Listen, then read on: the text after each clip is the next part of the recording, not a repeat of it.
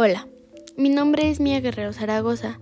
Me gustaría compartirles la experiencia con el libro del Principito, pero antes de darles mi opinión les quisiera hablar sobre qué trata. Se volvió muy popular este libro porque engloba los valores y añora la infancia.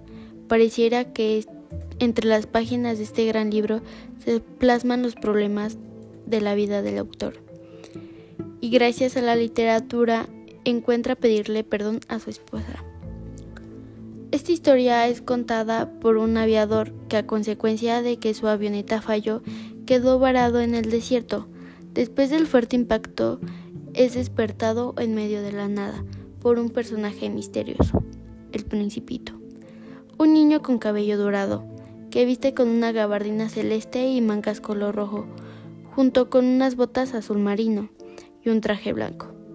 Este príncipe proviene del asteroide de 212 y durante su estadía en la Tierra le cuenta al aviador sus preocupaciones y encuentros que tuvo a lo largo del viaje con diferentes personajes.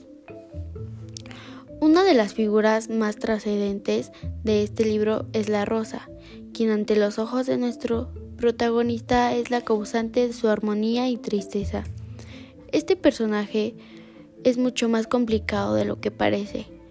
Conforme avanza la trama, los lectores se percatan de que entre ella y el principito existe un romance difícil, incluso algunos dicen que es enfermizo, pues se trata de un afecto en el que el chantaje, la manipulación son temas constantes entre ellos.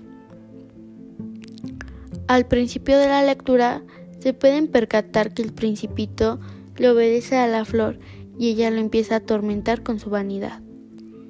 Descrita como una flor, su personalidad está inspirada en su compañera de vida, señalada hacia los demás como mujerzuela. Pocos toman en cuenta que proviene de una familia muy bien establecida económicamente. La atracción de Antoine hacia ella se debió a la seducción, su coquetería y su hermosura. Ella es la encargada de perfumar todas las mañanas a su pequeño mundo y se protege a sí misma con sus cuatro espinas a cualquiera que le quiera hacer daño. Y para finalizar, yo les recomendaría este libro porque habla acerca de la manera en la que los, adultos ven la vida contra la manera en la que los niños la perciben. Habla sobre amistad, empatía, amor y en general sobre el esquema de valores que rigen a cada persona y cómo es que este repercute en su manera de ver la vida. Yo lo recomendaría y diría que no es un libro para niños, sino más bien para adultos, ya que nos recuerda que no es lo material lo que necesitamos para ser felices.